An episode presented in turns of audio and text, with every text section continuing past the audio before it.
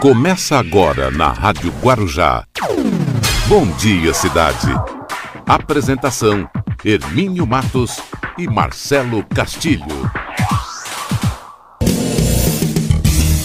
Muito bom dia, estamos iniciando aqui o nosso programa Bom Dia Cidade, hoje nesta terça-feira, hoje é dia 2 de fevereiro de 2021. Vamos começando aqui o nosso programa, uma terça-feira, ah, tá muito quente, né? Tá, a temperatura, vim agora aqui, já tá chegando perto dos 30 graus, logo de manhã, quer dizer, não tem, não tem acerto, né?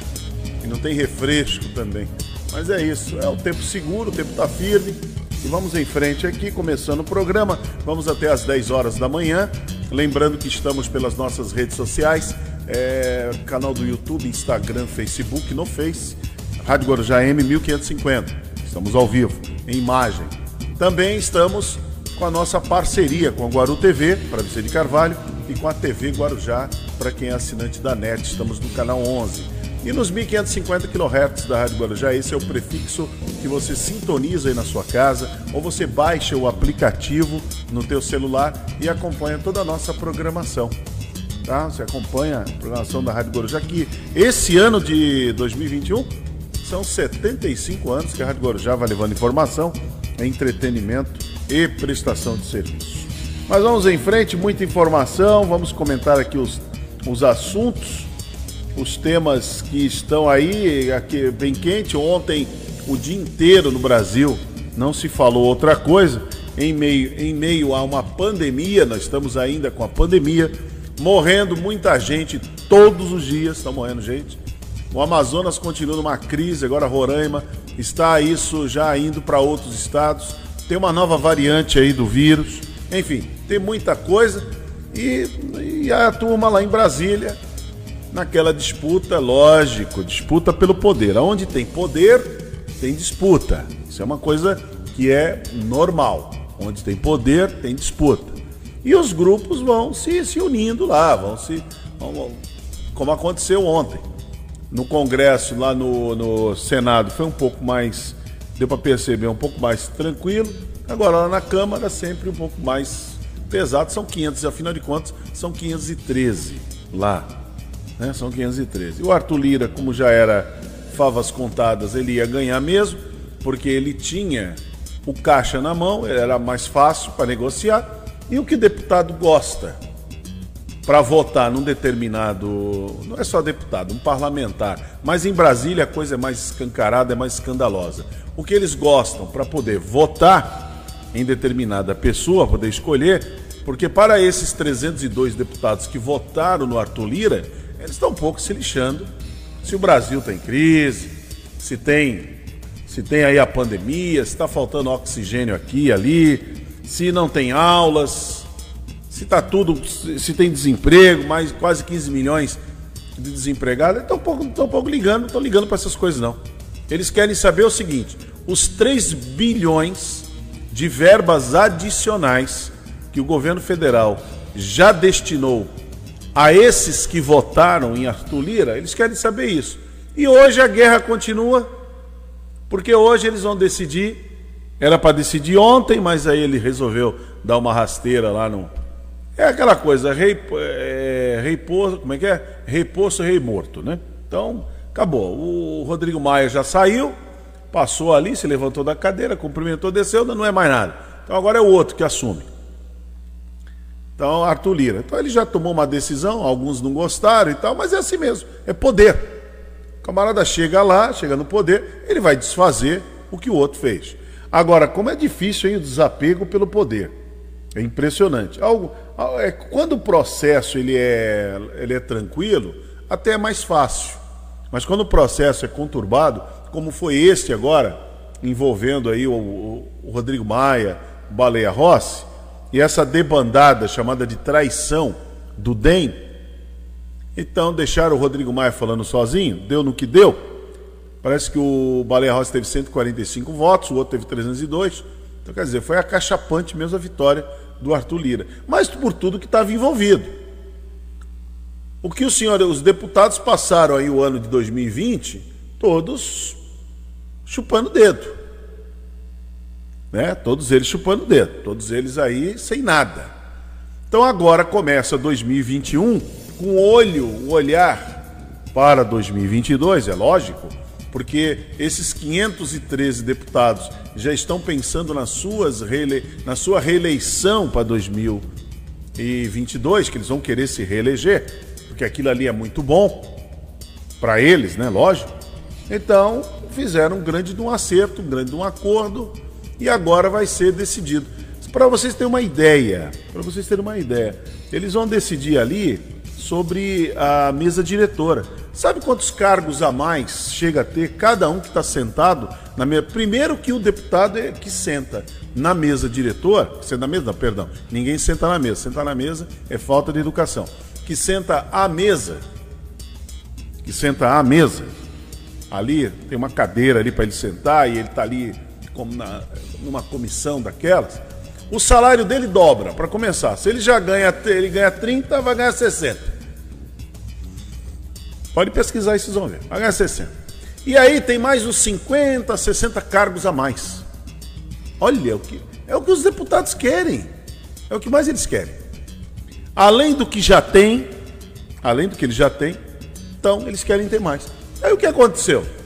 Simplesmente tiraram ali a turma. Então agora sai a turma do Maia, do Baleia Rossi, eles vão ficar lá em segundo plano e vem, os, vem aqueles que votaram, é mais que justo. Vem os que votaram junto com o presidente vão compor. Ele desmancha os blocos, agora faz outro, fa serão feitos novos blocos e tal. Agora vamos ver se a vida do Arthur Maia vai ser uma vida fácil. Né? Porque com racha dentro, dentro da. que a Câmara está rachada. Dentro da Câmara, então. Vamos ver. E outra coisa, deputado só tem só tem compromisso até o dia do voto. Até o dia do voto. Votou no presidente, no dia seguinte é vida, é vida nova. Aí o camarada já chega lá com o recibo dele, vai cobrar a sua, ele vai cobrar a sua parte. E dali em diante não quer dizer que, o, que a pessoa, que o deputado que votou no Arthur Lira, vai ser um fiel escudeiro a ele até o final. Vamos lembrar aqui Rodrigo Maia. Rodrigo Maia teve muito mais votos do que o Arthur Lira, quando se elegeu lá em 2019 ele teve 334 votos. Teve mais votos lá em 2019. Veja com quantos votos ele termina agora. Quantos que estavam ao lado dele? Tem ninguém do lado dele. Saiu sozinho e tal. Então é, é, é, essa, é a, essa é a situação. Não quer dizer que quem votou vai continuar com o Arthur Lira, porque cada um tem seu interesse. O jogo é desse jeito, como dizia o Marcelo Castilho me falou uma vez, o jogo é jogado. Né? e o lambari é pescado. Certo? É filosofia logo de manhã. Marcelo Castilho, bom dia, Marcelo. Bom dia, Hermínio. Bom dia aos amigos da Rádio Guarujá. Bom dia a quem nos acompanha pela TV Guarujá, canal 11 e também pela Guaru TV. Para toda Vicente de Carvalho e Hermínio, como diz o novo presidente da Câmara dos Deputados, Arthur Lira, é, a decisão é do plenário. Hum. Portanto, né? Não adianta é, falar que uma pessoa dá as cartas se o plenário não concordar.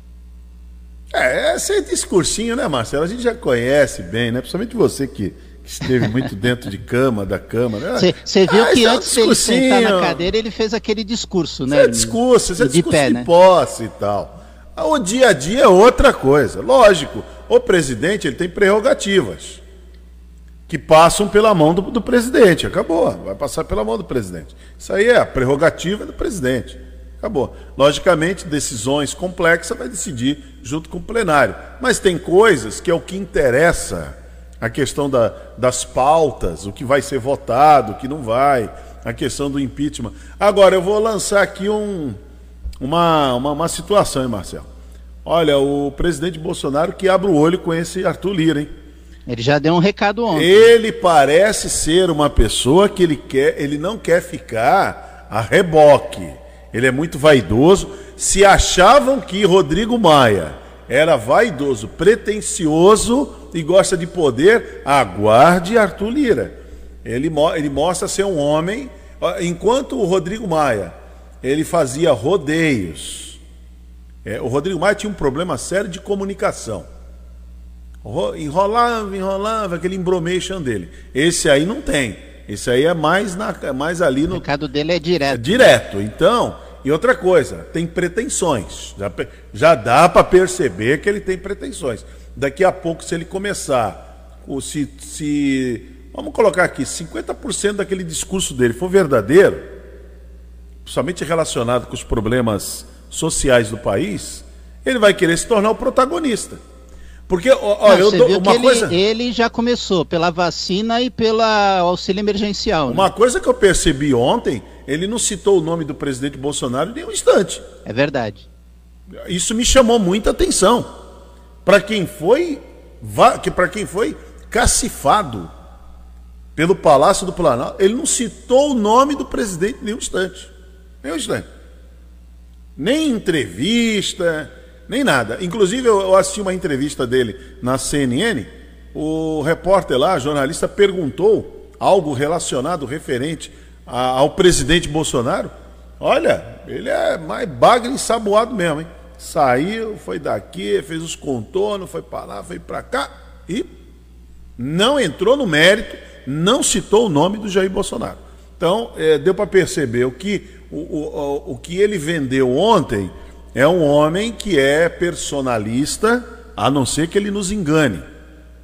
A não ser que ele nos engane. Mas Arthur Lira mostrou ser um homem personalista. Personalista. E também outra característica, vingativo. É outra coisa que todos analisaram ontem. Ele é uma pessoa vingativa.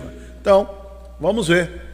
Vamos ver, daqui para frente vamos ver como é que fica essa situação. Vamos, vamos ver hoje, né? Como é que vai é. ser a composição da mesa diretora, né? É, Porque... é o acerto que ele fez. É, ali vai ser, praticamente, ele, ele desmanchou tudo que o, que o Rodrigo Maia tinha feito. Lá, era óbvio que ele ia desmanchar. Porque ele tinha ali todo um, todo um acerto, já está combinado. Tudo aquilo já está combinado. É uma coisa que a gente não pode. É, não, não, não tem mais como nos dias de hoje, com a comunicação ampla que a gente tem hoje a gente fica com rodeios. Aquilo tudo está combinado, gente. Aquilo é um baita de um teatro. Sai a turma do Maia e entra a turma do Arthur, do Arthur Lira. Simples assim. Quem é que vai compor a mesa? Aqueles que votaram nele. Os blocos que votaram nele. Ah, vai, ah, vai, vai o bloco do Baleia Rossi? Vai. Aquele, aqueles 145 que votaram no Baleia Rossi vão estar na mesa? Até parece. Isso não existe. Isso não existe nem aqui e eu vou me atrever a dizer, nem na China. Foi o baixinho que mandou dizer isso. Nem na China tem isso aí. Entendeu? Não vem com essa conversa. Não tem. É, o time que ganha é o que leva. O time que ganha é o que levanta a taça. O time que ganha é o que bebe o champanhe gelado. Né? O time que ganha é que vai beber o chopp gelado. Ah, não, é o perdedor. O perdedor fica ali e tal. Não... Gente, isso não existe. O perdedor arruma suas coisas, é, recebe a sua medalha de de ali, né, né, de, ele recebe o prêmio de consolação dele, vai para o vestiário e vai embora. Ô, ô Hermínio, você percebeu que quando começou a votação, ela é, ganhou uma celeridade absurda, porque era esperado o resultado a uma da manhã. E antes das 11, antes das 11 e meia já tinha o resultado. E o resultado tudo certo, já estava tudo, tudo, certo. Pronto já. Já estava tudo certo. Aliás, está tudo certo para hoje também. Não tem, não tem conversa. Está tudo certo, tudo acertado. Agora, o problema é a partir, não de hoje, a partir de amanhã, quando ali começarem os tais trabalhos, que de trabalhar, eles não trabalham coisa nenhuma, mas os tais trabalhos é um negócio que começa na terça acaba na quinta. Os caras trabalham três dias por semana. Ganha, quanto, quanto que eles estão ganhando? 32 mil, né? Por mês mais todas as compensações, mais todas as benesses que eles têm. Um deputado federal. Como é custa... que é, Hermínio? O presidente ganha adicional quando é presidente, é isso? Não, eu não sei o presidente, mas quem compõe a mesa, aquela a, a primeira vice-presidência, é, quem está ali na, na mesa, compõe a mesa, a mesa chama mesa diretora, Sim. eles têm um adicional de salário e mais um adicional de servidores, de, de coisa, funcionários. São 50, se não me engano. Eu vou pesquisar aqui, são 50 a mais. Por isso que há tanto furor e fulgor também em querer estar na mesa para a diretor. Na Câmara. Por isso, que é tão cobiçado, né? Ah, lógico. Ah, ah por, por, exemplo, quer ver um negócio? Eu estava explicando ontem para o Denis. o Denis ficou, puxa vida, ficou, todo, ficou todo, todo surpresinho, né? Porque o, o, o Denis ainda acredita que no País das Maravilhas.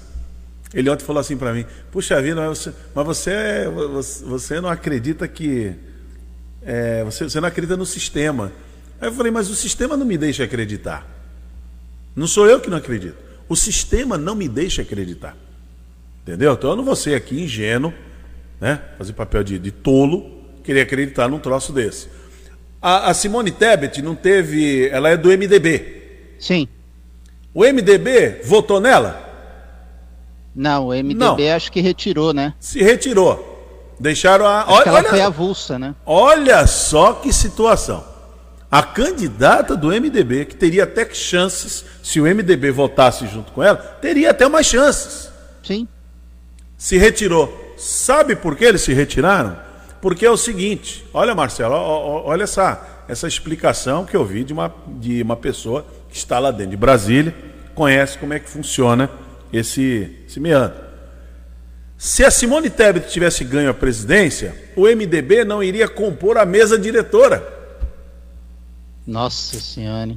O que que o MDB fez? Se retira para poder compor a mesa diretora, que é o que interessa.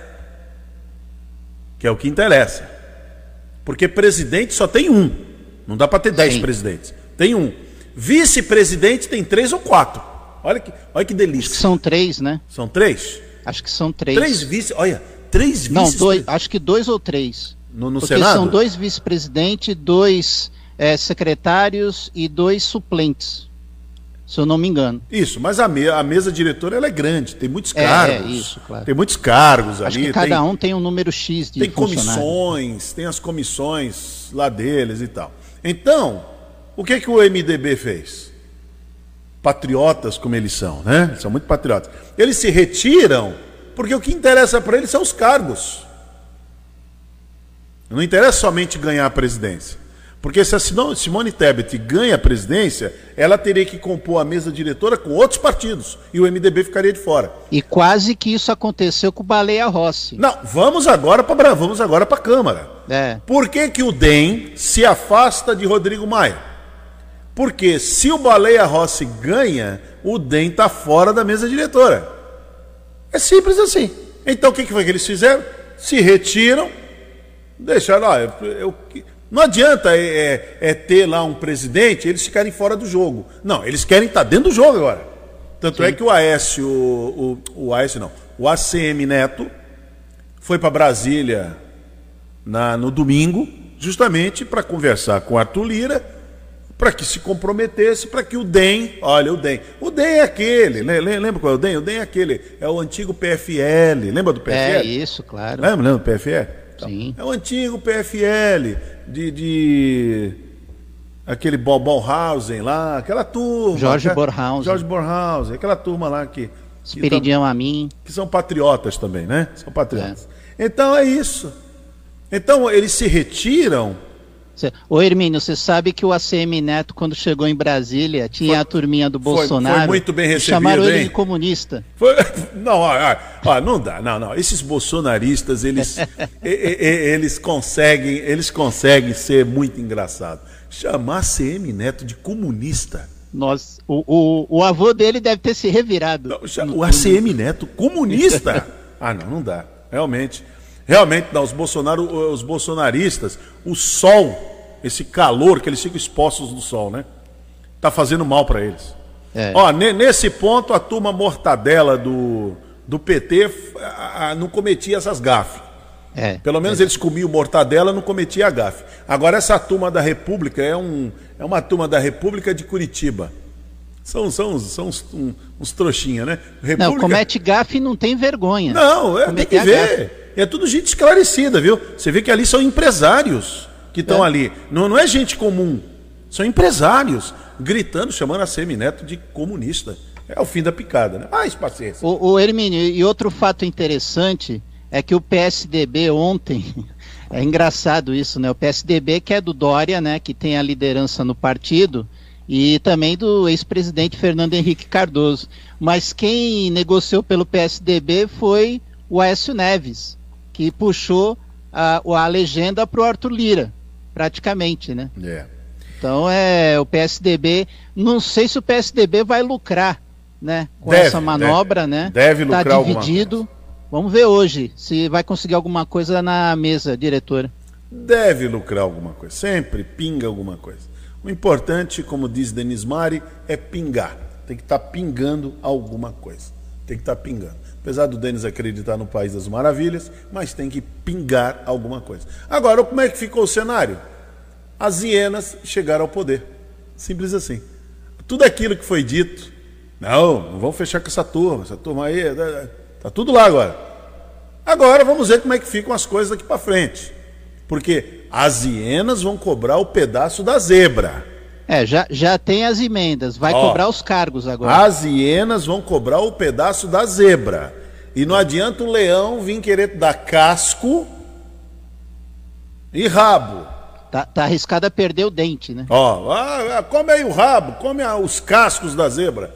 Hiena, ela dá risada, na natureza é assim. Elas ficam rindo, mas elas não são trouxa.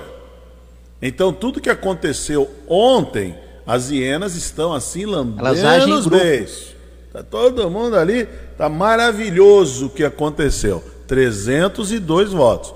O Jair Bolsonaro que não brinque com isso, não brinca com essa turma de achar que ele vai poder fazer as gracinhas, ele, o General Ramos, né, o Onix Lorenzoni, aquela turma ali dentro do palácio, fazer gracinha com essa turma aí. Essa, essa turma é diferente da do Maia, totalmente diferente.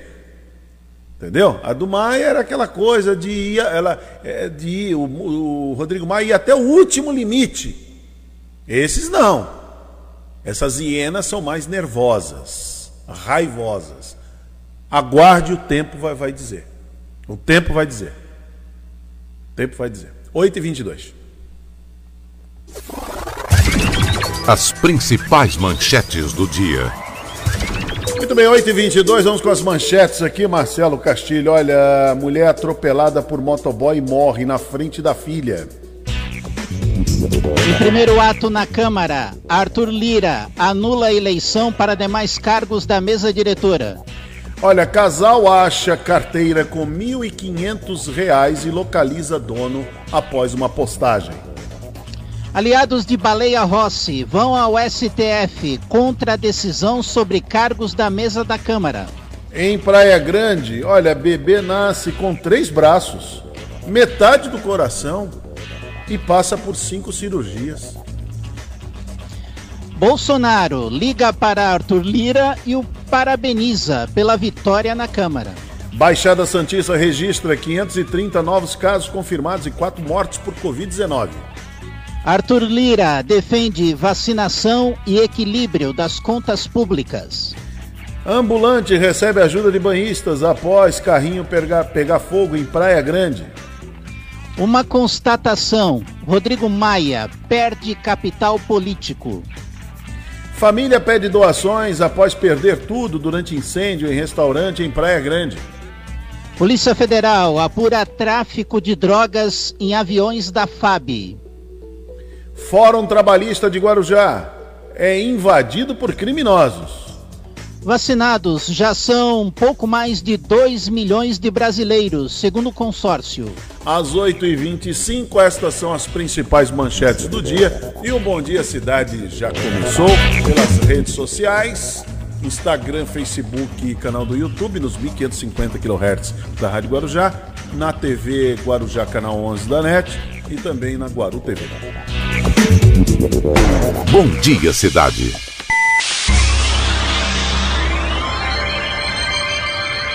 Oferecimento: Móveis e Colchões Fenícia. CRM Centro de Referência Médica de Guarujá. Estamos apresentando Bom Dia, cidade. Muito bem, vamos até às 10 horas da manhã aqui no, no Bom Dia Cidade. E olha, ô Marcelo, eu vi essa, essa notícia aqui, ela chama, tão, chama tanto a atenção da gente. É, um bebê de apenas 5 meses de vida nasceu com um braço extra e metade do coração. Além de outras condições clínicas, sua situação especial surpreendeu os pais. que moram lá na Praia Grande. É, aqui ela não foi detectada durante esse problema, não foi detectado durante o acompanhamento pré-natal. Agora eles buscam por cirurgias que possam salvar a vida do filho, né? Então tem imagem aqui, realmente é algo assim que, que choca, né? Assim, a gente fica muito triste, uma, uma criança, né? É, o bebê nasceu com braço extra, que tem duas mãos, metade do coração e outras deformidades, como o lado esquerdo diferente do lado direito do seu corpo. O braço extra, apesar de ter sistema nervoso e ósseo, é imóvel. Um bebezinho aqui, olha, realmente a, é, dá, dá dó, né? Uma cena assim, é, não é fácil não, né? É fácil. A principal suspeita da equipe médica, segundo a mãe, é que César seja resultado de gêmeos siameses e que o organismo de um combateu o outro, sobrando apenas alguns membros. No entanto, essa hipótese só poderá ser confirmada ou descartada com o resultado de um exame genético que ainda será feito. É muito triste. Os pais, eu imagino a dor que os pais estão sentindo, né? Até porque durante todo o pré-natal não foi detectado isso. É muito. Isso é triste, né? Diga lá, Marcelo. Vamos lá, Hermínio. É, parece uma coisa normal, mas na sociedade brasileira isso se torna ainda destaque. Um casal de Santos encontrou uma carteira com documentos, cartões de crédito e R$ 1.500 em dinheiro após sair para dar uma volta pelo bairro do Campo Grande. Os pertences eram de Aparecido Batista da Silva, que diz não ter percebido que havia perdido a carteira. O barbeiro só se deu conta do ocorrido quando começou a ser marcado em uma publicação nas redes sociais com a foto da sua carteira de habilitação. É, Silva contou que depois de assistir a final da Copa Libertadores de América entre Santos e Palmeiras no sábado, decidiu ir a uma padaria com a esposa. Antes de chegar em casa, o casal sentou um pouco para conversar e foi neste momento que, sem perceber, acabou deixando a carteira de lado. Horas depois, o perfil de Alexandre começou a ser marcado numa publicação nas redes sociais, num grupo de achados e perdidos. O barbeiro conta que no mesmo momento começou a bloquear os cartões e entrou em contato com a pessoa que fez a publicação, Hermínio. Muito bem, olha, 8h31 e o. E o Fernando Santos, ele, ele esteve ele esteve lá na Ilha do, dos Arvoredos. É uma matéria que é feita, né? Porque Guarujá aposta em turismo, lá na Ilha dos Arvoredos. Muito interessante isso aí. É ali na praia de Pernambuco. Né? Perto do resort do Denis Mari. É perto, é o resort. É o resort Denis Mari. Tá certo? É, um puxa, é, é, é o puxadinho do. lá do, do Silvio Santos. Né? É o puxadinho lá do Silvio Santos. Então, é o resort lá do Denis É o puxadinho, Hermin? É, um puxadinho, uma extensão. Ah. Na minha época eu falava quando eu Como é que é o quintal? Não, quando eu trabalhei em hotel, eu dizia que era um anexo. Ah, ah é o anexo do é mais hotel. Chique, né? É, mais chique, é o anexo do hotel. Hoje eu falo, é puxadinho. Mas é um anexo, é uma extensão. É uma extensão. Se o camarada não quiser, ah, não quero ficar aqui no, no Jequitimá e tal, no, como é que chama? Softel, né? Não, não, vou lá no Denis, na pousada do Denis. Fica lá no Denis, é bonito lá o Denis. Você já foi lá, Baixinho? Tu nunca foi? Ele nunca te convidou para ir lá? Ah, não é possível. Ô Marcelo Castilho, eu não acredito nisso. Eu não creio nisso aí. Marcelo Castilho, fazer uma pergunta para você. Vai, vamos lá. Vamos ver se eu consigo responder, né? Denis Mari já convidou você para ir na pousada dele tomar um café? Nunca. Ah, opa, que isso? Nunca. Na lata desse jeito assim? Nunca. Puxa vida. Nem me deu um. Nem ligou pra mim, ó. Meu Ih, caramba! Ih, caramba! Ei, ai, ai! Segura o velho! Ai, é possível. Nunca te convidou a comer um brioche lá? Não, não. Ah, assim não dá. Não, eu, eu, eu, até entendo, Hermínio. Ele tá com o patrão. é verdade. Foi boa essa aí. Mas vamos lá, vamos à matéria da Ilha dos Arvoredos, que é vamos interessante. Lá. Que o Fernando Santos traz aí pra gente. Vamos acompanhar. Ilha dos Arvoredos, Praia do Pernambuco, na cidade do Guarujá. De acordo com a Secretaria de Turismo da cidade, ali pode ser o novo point de ecoturismo, turismo de aventura, para que a cidade possa crescer ainda mais nesse setor. Um lugar ímpar na cidade. Realmente, assim, eu estive lá no local, vi todo, uh, todo o potencial turístico que, que emana desse, desse equipamento, vamos chamar assim, equipamento natural. É um laboratório a céu aberto. Né, de, com, com, sua, com seu eco, ecossistema próprio, praticamente, a ilha, fora as histórias, né, histórias inclusive de mistério.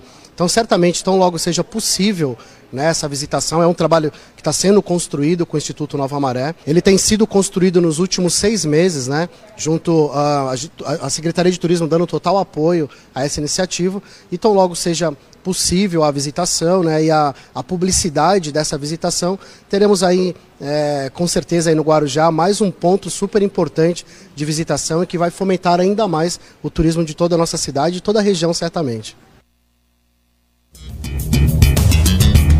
É isso aí, é mais um equipamento, e é muito bonito lá, né? É um lugar bonito. Eu não sei, lá tinha o Gremar, né? Que era aquele grupo que cuidava, era um grupo de, de biólogos. Eles cuidavam, né? Era. Era a bióloga Andréia, acho que era Andréia. Nós chegamos a entrevistá-la aqui, agora está me fugindo. A Ana Paula, se estiver ouvindo, ela passa aqui para a gente. Então, é, eles cuidavam das tartarugas marinhas, dos animais marinhos que chegavam aqui. Um golfinho foi, foi achado em algum lugar, alguma praia, então ainda estava com vida. Então eles levavam lá para a Ilha dos Arvoredos. Não sei se o Gremar está lá ainda. Levava lá e lá era feito toda a recuperação dos animais, né? Focas, é, golfinhos, tartarugas. Então muitos, inclusive da região inteira, né? Aqui da, da região, do litoral todo, norte e sul. Então era levado para esse, aqui no Guarujá, para esse instituto chamado Gremar. Né? E era lá na, nas Ilhas dos Arvoredos, que era uma parceria junto com a Fundação Fernando Lee. Né? 8h35. Olha, uma mulher de 47 anos morreu após ser atropelada por um motoboy em frente à filha enquanto atravessava na faixa de pedestre em Bertioga. Edna Maria voltava da igreja acompanhada de familiares quando foi atingida na rodovia Rio Santos, segundo foi, foi apurado, né? O acidente aconteceu por volta, na, na, volta, né, que ela vinha desse culto religioso, ali no bairro Vista Linda. A família atravessava na faixa de pedestre quando o motociclista atingiu a mulher. Segundo o boletim de ocorrência, a moto teria parado para a família atravessar. Né? Quando acelerou, a vítima tentou atravessar correndo e não deu tempo do condutor parar a moto. É esquisito isso, né? A moto parou. Aí, aí quando, quando ele, ele para, né? Aí ele sai, a pessoa, a pessoa atravessa, aí a moto pegou. Realmente, segundo a família aqui, diz que a pancada foi muito forte, que jogou a, a senhora aqui muito longe, né? e ela, e ela já estava praticamente sem, sem, vida. É um problema, é um problema muito sério. Muito bem, olha, 8h37. Diga lá, Marcelo Caixinha. Vamos lá, Hermínio. Na última sexta-feira, presidente do Tribunal de Justiça do Estado, desembargador Geraldo Francisco Pinheiro Franco, ele negou a suspender a sentença que mantém irregular o termo de compromisso firmado entre a Prefeitura de Santos e o Grupo Mendes em relação à Ponta da Praia. A prefeitura havia tentado mudar a decisão da ação movida pelo Ministério Público. Em sua decisão, o desembargador informa que a prefeitura não conseguiu justificar grave lesão à ordem e à economia públicas, é, possibilidade de inviabilizar futuras parcerias com a iniciativa privada ou mesmo comprometimento da confiança. E que a decisão de primeiro grau apontou que as práticas para concessão de outorgas, licenças e autorizações foram calcadas na mais absoluta imoralidade e ilegalidade no dia 14 de dezembro, o juiz Leonardo Greco, da primeira vara da Fazenda Pública de Santos, declarou nulos os termos da prefeitura e a empresa Alvamar Participações e Gestão de Bens Próprios Limitada e a outorga onerosa de alteração de uso de imóvel da Sorocabana, área do antigo Mendes Convention Center, celebrada com a GM20 Participações Limitada. Hermínio. Muito bem, olha, o Gremar eu recebi aqui, só para informar bem aos nossos, aos nossos ouvintes. Deixa eu ver se eu consigo virar aqui, baixinho. Virou tudo de ponta cabeça. Agora, agora sim. Então, o Gremar, Ele, ele tem como presidente, a presidente é Valéria Raquel de Araújo, a coordenadora técnica é Andréa Maranho, que é a veterinária, e responsa a responsável toda pelo, pelo projeto.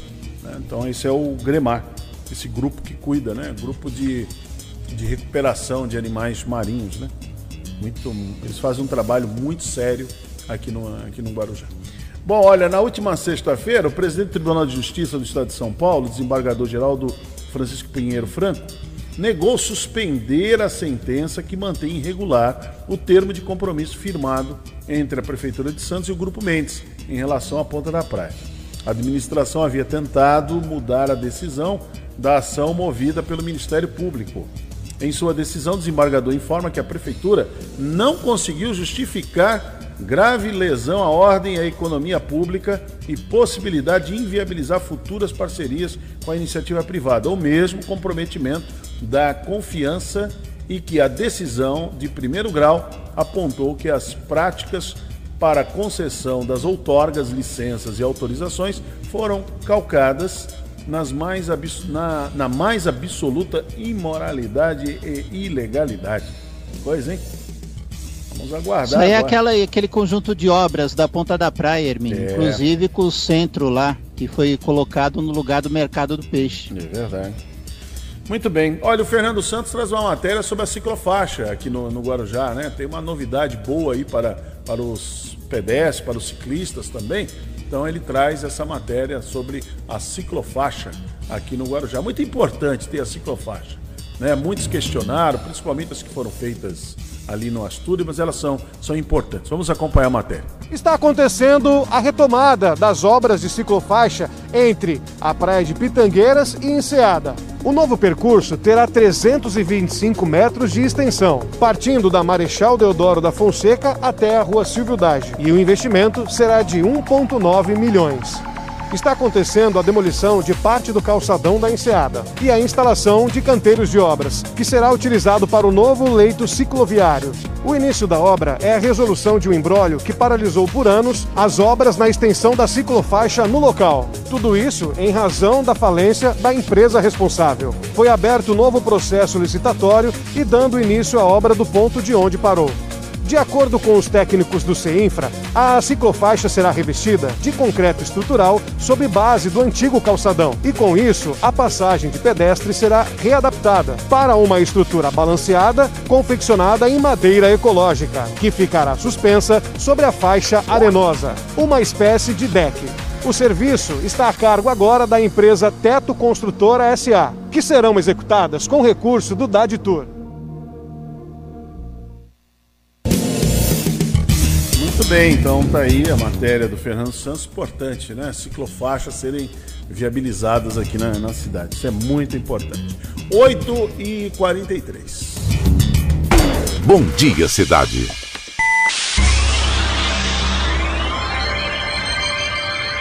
Oferecimento: Móveis e Colchões Fenícia. CRM Centro de Referência Médica de Guarujá. Estamos apresentando Bom Dia Cidade. Muito bem, já estamos de volta com Bom Dia Cidade. Vamos até às 10 horas da manhã aqui no Bom Dia Cidade. Você nos acompanhando pelas redes sociais. Estamos no Facebook, canal do. A, o endereço né, no Facebook, Rádio Guarujá em 1550. Esse é o nosso endereço. Você entra lá, faz sua curtida, seu comentário, seu compartilhamento. Também, quando você no, nos acompanha pela pela TV Guarujá, também você está aí no canal, canal 11 né, da TV Guarujá, para quem assina da NET, e na Guaru TV, para Vicente Carvalho, nos 1550 da Rádio Guarujá. Bom, eu fiz a pergunta agora, o Marcelo, para você. Então, você, o Denis já convidou você para ir na pousada alguma ah, vez? Ah, que maravilha, tá vendo? Nunca, nunca. Baixinho também, ele nunca convidou para ir lá? A minha resposta, ela teve um propósito. Ele. É. Porque nunca, eu já sabia que Denis Mari faz Agora, o melhor café é de Guarujá. É, é, não vai encher na bola dele assim também, não, porque eu não sei se ele vai te convidar, não. O, o chefe Marcos já está dizendo aqui, o Denis nunca me convidou também. Quer dizer, então agora começa uma campanha aqui, convida para o café, Denis Mário, a turma aí. Professor Luiz Paulo, bom dia, professor Luiz Paulo. Bom dia, Hermínio. Bom dia, Marcelo. Olá a todos da Rádio Bom Guarujá, da Guaru TV e da TV Guarujá. Você já foi convidado para tomar um café na pousada do Denis?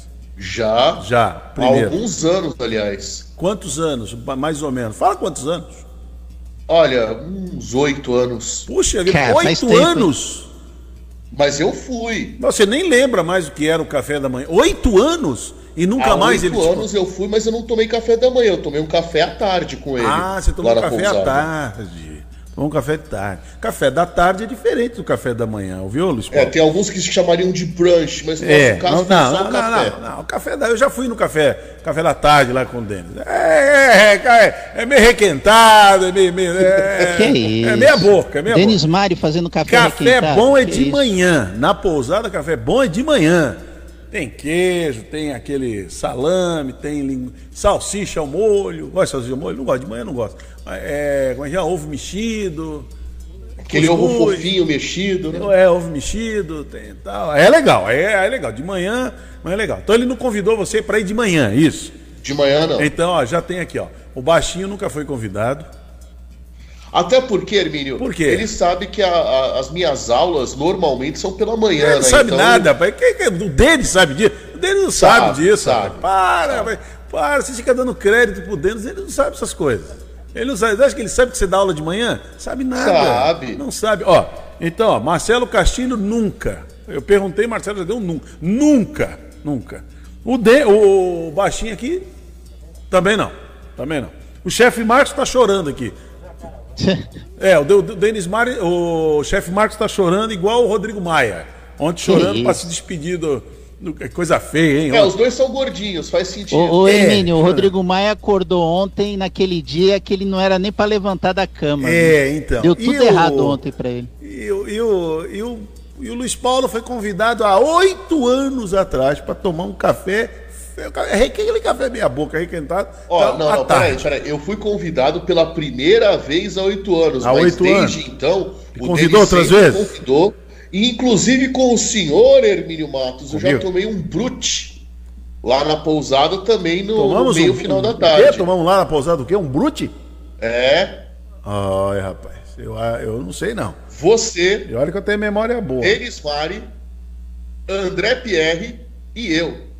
Eu ah, é verdade. Aí você, você colocou o André Pierre agora na parada, agora foi, agora foi verdade. Agora, agora, agora que eu já vi que o café foi bom. Memória André- boa, hein, Com o professor? André Pierre aí a coisa já mudou. A coisa já mudou, já, já vi Ele que veio dar uma palestra situação. aqui no, no Simpósio Internacional de Educação. Foi verdade. Né? Aquela, aquela primeira E vez. aí nós fizemos o. o, o, o Hermínio e eu fomos os cicerones dele É. aqui, né? Olha, 2012 isso, o Luiz Paulo tá falando. Ô, 2012. ô Hermínio, É. o Denis fala aqui, ó, todos vocês já foram convidados, minha tristeza é porque vocês nunca vieram. Deixa eu ver o que o chefe Marcos coloca aqui. Ele até falou para eu ir lá, mas não me deu o endereço.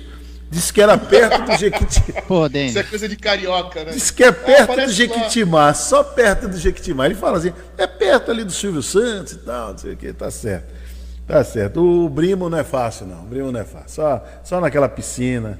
Agora, ele tem que convidar a gente pra gente ir na piscina.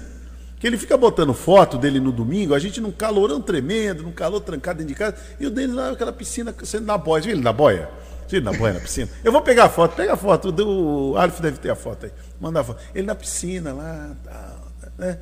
Ah, não dá. Sozinho, hein? E sozinho. Tem que convidar a gente. A gente coloca máscara. Pode deixar. Não faz aglomeração. Fica um em cada ponta da borda. Um em cada borda, Um né? em cada borda da piscina. Aquela piscina gostosa. conduzindo ele. É, é, é, então. O chefe Marcos disse que se perdeu lá. Ficou procurando, procurando, não encontrou. Não tem placa. Aqui não tem placa lá, entendeu? Tem, tem um esqueminha assim para que o, o hóspede encontre. Ele tem, ele faz uns desenhos e tal. É. Mas muito bem. Ó, mas o bacana, eu estava comentando hoje de manhã. Foi hoje ou foi ontem? Comentei. Comentei sobre o Denis, que ele falou sobre. Ele estava falando sobre a pousada, né? A gente estava falando, acho que hoje de manhã. E o Denis contou uma coisa interessante, né? Que o pessoal que procura pousada, eu vou falar aqui, mas não é para rir, hein, baixinho. Você, você aguenta aí, não é para rir. Tirou até a máscara. Vai dar risada. Não, é assim, o pessoal procura e fala assim: Olha, eu vou, eu vou voltar aqui, na sua, não, é, não é pela pousada, não. Não é pela pousada. É pelo Senhor. Voltar eu já ouvi ele falando isso. Hã? Eu já ouvi ele falando isso. Não, eu já, eu já, eu já vi hóspede falar isso para ele. Eu já vi. Não, eu vou estar aqui porque o senhor é muito, atende muito bem, o senhor é muito educado, o senhor eh, atende bem. Tem, tem hóspede que. É interessado no entretenimento do, do, do hóspede, né? É. Tem, tem hoteleiro e pousadeiro que não, não quer saber. Ele, não, ó, o senhor vai passear para o Guarujá, recomendo fazer tal coisa, vai em tal lugar. Ele realmente é interessado é. É, é que a pessoa conheça a cidade, usufrua das coisas boas da cidade, além da praia. É. Isso, isso eu presenciei, isso eu já vi. E aí a turma, inclusive, quer levar o Denis junto para. Vamos, vamos almoçar junto com a gente. Os caras gostam tanto, leva ele. Quer levá-lo, né? Para almoçar junto e tal, não sei o quê. Aquela coisa. nós não fazemos isso, Não sei. Não, não sei se é para ele pagar né? a conta, não sei Fazíamos. também. Não sei se também pra, que é para ele pagar a conta, não sei se é isso também. Esse negócio de Pode pagar ser. a conta não dá certo. Pode ser, o cara, eu vou, vamos comer, vamos com a gente lá e tal. Senhor, vamos comer aquela caldeirada, aquele, como é que chama? Não é caldeirada, como é que é o nome? paella, né? Essa, essa turma gosta dessas coisas. Vamos comer e tal. E aí manda a conta por, por dentro. Ah, eu até queria pagar, mas o senhor veio junto aqui e tal. Mas muito bem, Luiz Olha, Paulo. Ele tá morrendo de rir aqui, o Denis, é, né? com esse papo aqui. Viu? É. Ficar rindo. Não é pra rir, não, hein? Pra chorar, não é pra rir, não. Você não convidou ninguém. Por que, que tá dando risada aí? Não convidou, convidou baixinho. Nunca, nunca convidou Marcelo Castilho. Nunca convidou Marcelo Castilho. E já tem oito anos que o professor Luiz Paulo esteve lá. Olha, oito anos já. O Aleph já foi? Pergunta pro O Aleph já foi? O Aleph nem era nascido. Acho que o Aleph não era nem nascido ainda, né? O Aleph é o mais novo aqui. Acho que não era nem nascido. Mas muito bem, professor. Já, já falamos muito aqui. Vamos lá. E aí, tá tudo certo? Como é que estão as coisas? Agora, agora o Brasil vai, né? Agora, agora o Brasil vai. Depende para onde vai, né? É, vai. Tá indo agora. Se é pra onde a gente gostaria que ele fosse, né? É. Aí já é outra coisa. Bom, a gente vai comentar já já sobre a eleição de Rodrigo Maia. Oh, Rodrigo Maia. Rodrigo Maia saiu. Só choro ontem. A sucessão dele. É, só choro. Mas como chorou, né? É, é doído, né? É, porque esse processo, ele foi muito desgastante. Foi. Ele foi desgastante. O que o Rodrigo Maia está apanhando porque os bolsonaristas, eles. É, é, sabe aquele. Ó, desculpa, não é, não é ofensa, hein? Não é ofensa que eu vou falar. Sabe aquele monte de, de, de cachorro, quando está tudo junto? E aí um, um, um, avança, os outros vão avançam tudo junto. E, e por que avançou? Não sabe por que avançou. Olha, só ver o que aconteceu domingo em Brasília. O Aécio Neves o ACM, o Aécio Neves, perdão, o ACM Neto ser chamado aos gritos dentro do aeroporto de comunista por, por aqueles é, empresários que se denominam República de Curitiba, são empresários, gente acima da média. Não, aquilo foi patético. Você imagina. Não, vou... definitivamente, Hermina, a gente não tem uma elite intelectual é, é, junto com a elite financeira, com a elite não, econômica. A nossa elite econômica ela é bruta, ela é bronca, ela é ignorante e faz questão de exibir isso. E faz questão de exibir que é ignorante mesmo. Que é ignorante que é isso. Ela se orgulha, ela se ufana dessa dessa da grosseria, da grosseria. Da grosseria. Eles se orgulham de serem grosseiros, entendeu? Então eles foram para o aeroporto para xingar os deputados e ameaçá-los. Tem um vídeo, eles ameaçando deputados que estavam chegando a Brasília no domingo, ameaçando os deputados que se não votasse no candidato que o mito tinha indicado, eles eram traidores, eles eram traidores da pátria. Olha, olha a situação. O mito está colocando, colocou na presidência uma hiena. Sabe aquele Rei Leão, aquele o primeiro Rei Leão que teve? Não tinha o Leão Scar? Sim, então, o Scar. Que fez acordo com as hienas, depois viu como é que ele terminou, né? Então a mesma coisa. Então o mito colocou as hienas no poder. Entendeu? E a turma daqui de baixo, que fica aqui no gargarejo, é, esses ignorantes aí de plantão, ficam agora apulpando os outros e dizendo dizendo que a CM Neto é comunista. Olha que absurdo! A CM Neto comunista? Eu fiquei assustado quando eu vi isso aí. Né? A CM Neto comunista. Eu falei, puxa vida, hein? É muito não desculpa. O avô dele deve estar tá virado. É, nunca ter lido Ou nem gargalhando, gibi. né? Essa turma não leu nem gibi. Inferno, a CM, Antônio Carlos Magalhães, deve estar gargalhando horrores. É. Deveriam ter lido, lido um pouquinho de gibi, de Recruta Zero, de alguma coisa assim. É, mortadela e o outro salaminho. Podia ter lido essas, essas histórias em quadrinhos para aprender um pouco. Iriam aprender alguma coisa. Né? Lia Chico Bento, do Maurício de Souza. Agora, não leem nada e vão para as ruas é, fantasiados de patriotismo. Primeiro, eles estão fantasiados. Patriota, eles não são coisa nenhuma. Vão fantasiados de patriotismo e vão fazendo um discurso totalmente é, sem menor sentido. E aí, quando o Arthur Lira ganha, ele ganha a presidência, da, da maneira como ele ganhou, aí ele sai comemorando ainda. É um negócio patético, uma coisa patética. Mas muito bem, Luiz Paulo, já já a gente comenta melhor. Vamos Vamos, vamos, entender como é que as hienas, elas, no contexto. Se, se é que dá para é entender agora, é, né, Hermínio? É, Porque a cada hora muda o enredo, né? Não, eu vi uma hiena meio esquisita ontem, falando de vacina, falando de, de auxílio emergencial. Tudo que o mito não está querendo. O mito não quer isso. Mas espera aí, espera aí. Uma não, auxílio emergencial ele quer, Hermínio. Uma coisa Quem? é a agenda do o Jair Bolsonaro? outra coisa é a agenda das hienas. Peraí, o Jair Bolsonaro? As hienas, elas agem em bando, não esqueça. Não, o presidente... E o bando, a plebe ignara, quer a vacina e quer... Vamos, vamos deixar isso claro. Isso. Mas o presidente disse que não tem dinheiro. Até entendo, até concordo com ele, que não tem mesmo. Um, um país de 14, de mais de 14 milhões de empregados Tá todo mundo, empresa quebrando, tudo fechando, as arrecadações caíram. Como é que você vai ter dinheiro para você não, dar o próprio mercado olha com desconfiança. Não, né? o presidente e o Paulo Guedes já disseram que não tem dinheiro, tem que escolher. Inclusive o Paulo Guedes foi muito claro. Ó, precisa escolher.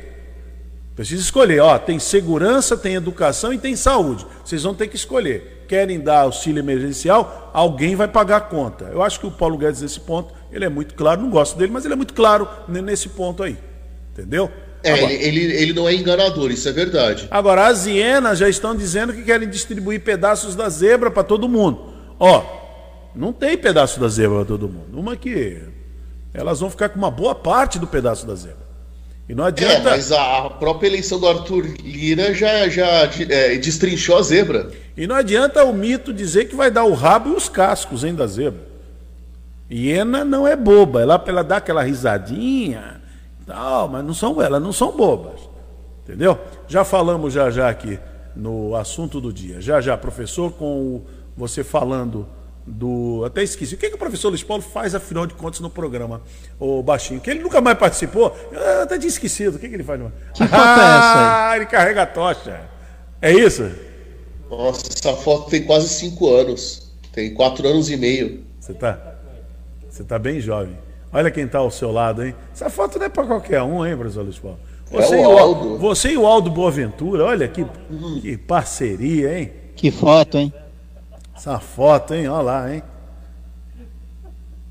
É. Bons tempos. E o Luiz Paulo vendeu a tocha. Vendi não, ela tá aqui atrás de mim. Ah, ela tá aí atrás. Você tinha vendido. Oh. Tá bom. Aqui. Tá Ao lado da bandeira da Portuguesa Santista, hein? É, a bandeira tá aqui. Então. A bandeira oficial, tá grandona aqui. Tá bom então. Nove horas em ponto, já voltamos aqui. Ô, ô, Fala, Marcelo. Ô, Hermínio, eu tô vendo aqui a posição da tocha, é, onde o fogo fica na tocha, tá ao lado da bandeira do Brasil. Você quer queimar a bandeira do Brasil, Luiz Paulo? Não, porque o fogo do Rio de Janeiro já se extinguiu. Agora, uh, o que está acontecendo é o revezamento lá no, no, em Tóquio, né? Então, esse fogo aqui não tem perigo de queimar ah, a então tá bandeira. Tá bom, então. Até porque, se fosse queimar a bandeira, não é nenhum desrespeito, inclusive está no, nos procedimentos para renovação da, da bandeira do Brasil. Quando ela, se ela apresentar algum rasgo, alguma, alguma situação, ela é queimada no dia 15 de. Ah, perdão, no dia 19 de novembro, o dia da bandeira, existe uma cerimônia para queimar aquelas bandeiras que estão incinerar, né? as bandeiras que estão é, danificadas, não só do Brasil, como dos estados e dos municípios também. Existe um cerimonial para isso. Muito bem. Mas vamos lá. É, o Baixinho, fica o que, que o professor Luiz Paulo faz no programa? Que eu não lembro. No Bom Dia Cidade, você sabia? Ah, o Você Sabia. Tá bom. Então já já. Posso fazer? Não, daqui a pouquinho. Não? Já já. Depois, depois da nossa janela comercial tem o Você Sabia. Bom dia, cidade.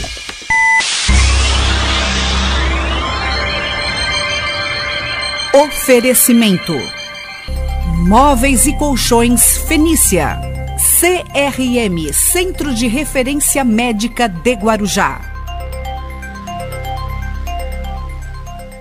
Estamos apresentando Bom Dia Cidade. Muito bem, vamos até às 10 horas da manhã aqui no Bom Dia Cidade. Lembrando que estamos sempre pelas redes sociais, canal do YouTube, Instagram, Facebook, também pela TV Guarujá Net Canal 11, para quem é assinante, na Guaru TV para Vicente Carvalho e nos 1550 kHz da Rádio Guarujá. E você sintoniza no rádio, tem muita gente em rádio ainda, né? Sintoniza no rádio ou você baixa o nosso aplicativo, né? Baixa aplicativo. Muito bem, mas vamos lá, professor Luiz Paulo, vamos ao Você Sabia. Põe aí. No Bom Dia Cidade, você sabia? Bom dia, Hermínio. Bom dia, Marcelo. Bom dia, cidade. Você sabia? Bom, nesses tempos em que agora nós tivemos a sucessão dos presidentes do Senado, da República e da Câmara Federal, muito se falou da Constituição. Mas da onde veio esse nome Constituição? Olha, a origem é muito antiga, a gente está falando de quase é, mil anos, na verdade, pouco mais de 800 anos. 1215, o rei da Inglaterra, o João Sem Terra, como ficou conhecido, né, porque ele perdeu as terras que ele tinha na França, uh, ele foi obrigado assinar uma, um documento que limitava os poderes dele. Isso é o começo é, de uma revisão do absolutismo. Né? Então, a Magna Carta Libertatum seu Concordium inter regim Johanne et Barones pro concessio libertato ecclesia et regni Angli, né? o que? É um nome em latim para dizer que é a grande carta das liberdades ou concórdia, acordo entre o rei João e os barões para outorga das liberdades é, da igreja e do rei. Isso dizia que o rei João ele, tinha, ele era obrigado a reconhecer alguns poderes da igreja católica. Vamos lembrar que a Inglaterra nessa época ainda era católica, não era anglicana. Né? Duzentos e poucos anos depois é que o Henrique VIII vai dar o golpe e instituir o anglicanismo, tomando as terras da, da, do papado. E isso vai limitar o poder absoluto do rei. Os barões vão ter direitos, as pessoas passam a ter direito. Isso vai é, é, possibilitar que se diga do que é constituído um país, não só da vontade do monarca, mas também dos direitos. Esses direitos passam a ser expressos. E aí, duas revoluções, 300 anos depois, vão é, é, organizar algumas coisas, 200, 300 anos, é, 400 anos depois, que é a Revolução dos Estados Unidos, a independência dos Estados Unidos, e um pouquinho depois a Revolução Francesa. Desse, dessas duas revoluções, pessoas é, li, é, é, é, libertam o povo e o povo diz o que pode e o que não pode dentro de é, uma carta de leis. Então, você tem ali um país sendo constituído não pela vontade da pessoa, mas pelo império das leis, do que está escrito. Daí a origem da Constituição. Então, o nome Constituição vem no finalzinho do século XVIII, é, mas a origem disso vem lá do século XIII. Né? A ideia de limitação de poderes, de que não, uma pessoa não pode tudo, mas vai ser no século, no finalzinho do século XVIII, em que nós vamos ter a ideia de do que é feito um país. Ele é constituído de leis. Daí o nome Constituição. É a curiosidade que move o mundo. Muito bem, está aí o professor Luiz Paulo trazendo a curiosidade que move o mundo né, sobre essa questão da Constituição. Você sabe, professor, que a, é, é, que é a Constituição que é mais assim badalada, todo mundo admira, né? Eu vejo muita gente admirando, é americana, né? Parece que é americana, só, se eu não estiver enganado, americana. E por que eu te digo isso? Porque, segundo o que se sabe, ela tem poucos artigos, é isso mesmo? Travou o professor Luiz Paulo, viu, Baixinho? Travou, congelou. Congelou. Ele estava meio na. No, o, o, o, Marcelo, ele tá, andava um pouco. Ele estava na... que nem o Arthur Lira depois do discurso é, de posse, na, e aí né? depois na primeira decisão. É, o Luiz Paulo tá, andava meio na geladeira, né? Tá, andou bem, bem meio na geladeira. Né? Mas é isso. Mas é isso, não é, não é brincadeira, não é fácil, não. É, é, essa questão aí da, da Constituição americana, ela tem poucos artigos, por quê? Porque os estados têm autonomia, né, de poder fazer suas próprias leis, né, e reconhecida também pela Constituição americana. É. É, não é, não é, não é fácil, né? Não é uma coisa simples de se, de se lidar. Como o Luiz Paulo falou aí, a questão da, da Constituição. Né? Então, a Constituição é, deveria ser cumprida. E no Brasil ela, a gente vê que não é mesmo. Né? A começar assim, ó, todo, todo cidadão brasileiro, todos cidadãos são iguais, não é isso? Todos os cidadãos, eles são iguais. É, deveria, é, né? Não, não, são iguais, não. A gente vê que não, não, não tem igual, é, todos são iguais. É. Não, não são iguais, não existe igualdade. Todo cidadão brasileiro tem direito, tá lá, tem direito à educação, saúde, saúde né, habitação, todo. Deveria ser assim. Aí né? quando vai ver, não é bem não, assim. Não é bem assim. Não é bem assim. Cadê o Luiz Paulo? Voltou já? Já está aí. Tá voltando. É, eu precisei. Não sei o que houve aqui computador, eu precisei pegar o, o celular. É. Então, Luiz Paulo, eu estava perguntando aqui, eu estava comentando você está falando de, de, de, de, Constituição, né? Constituição brasileira, Constituição cidadã, sabe? esse papo furado todo que se tem aqui no país. Bom, mas é o que tem, né? É o que nós temos. A Constituição, a Constituição mais que eu vejo que é muito assim, apreciada, todo, todo mundo gosta de comentar, eu vejo muita gente, não é todo mundo, todo mundo é muito amplo. Né? Travou de novo, Luiz Paulo? Pelo jeito travou. Luiz Paulo, Luiz Paulo está com um problema. Ele está aí aonde, Está congelado aí, você está congelado. Sua imagem está congelada, você está com problemas hoje na sua na internet, né? Na, na, na sua internet. É, é, o mesmo problema é. que eu tive ontem. É, você está com problemas bloco. aí. Você como diretor aí de ciência e tecnologia que do Guarujá, você deveria resolver essa situação. Eu não sou diretor de ciência e tecnologia, ele é o Paulo Cavi. O, o, o, ah, é, vamos cobrar o Marcos Pontes, hein? não, Marcos Pontes quem agora quer, quer, quer criar vacina. É, é, vai, vai trabalhar na Fiocruz então. Vai trabalhar na Fiocruz.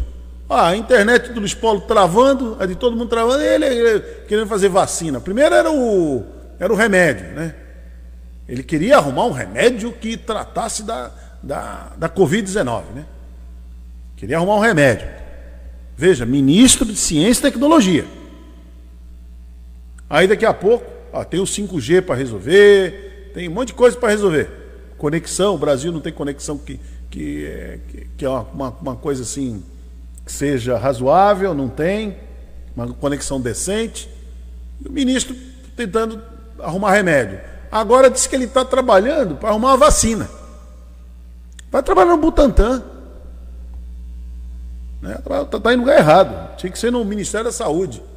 Para ele poder ter uma ligação com os institutos. Que, aliás, é importante, seria muito importante ele se incomodar com isso porque os recursos para o CNPq foram reduzidos.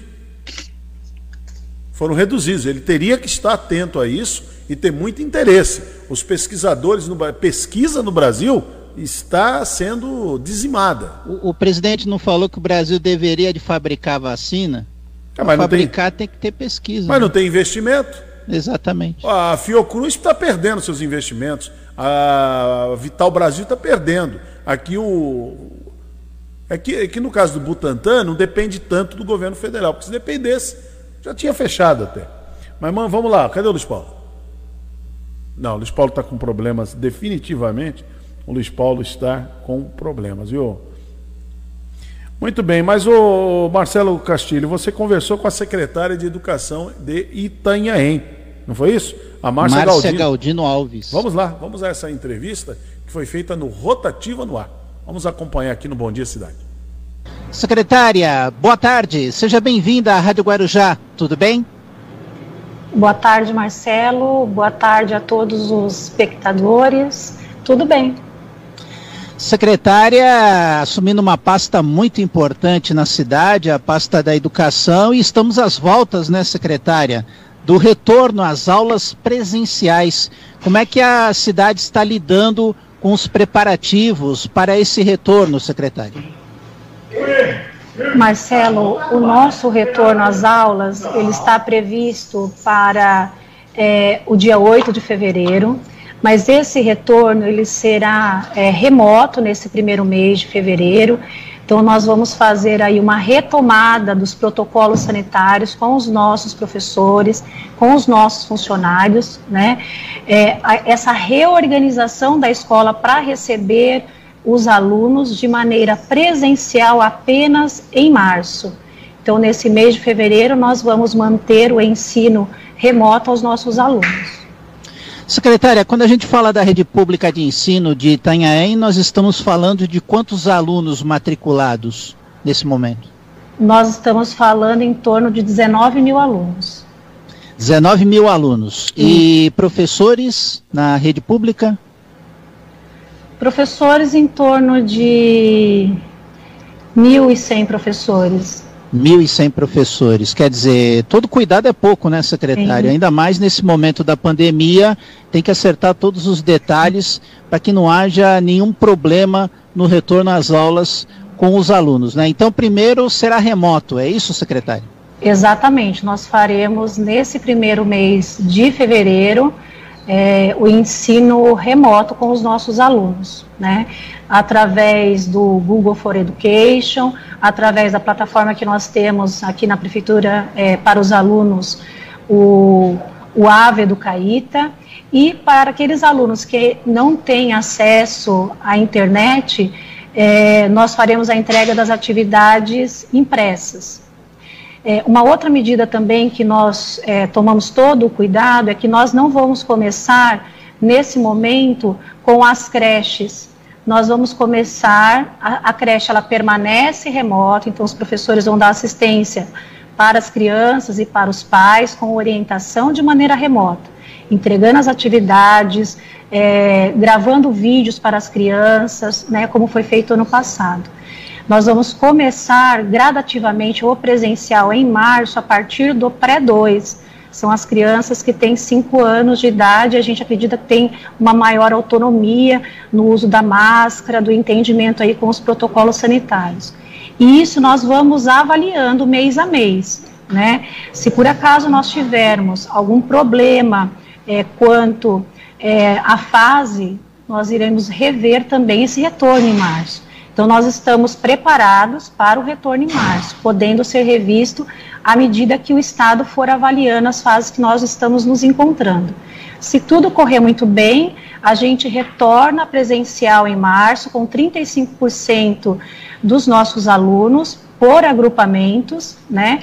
E no final de março nós vamos avaliar junto com os professores, juntos com a vigilância sanitária que está conosco o tempo inteiro né, nessa retomada para é, verificar se nós ampliamos o atendimento no mês de abril ou se a gente tem que manter ainda os 35%.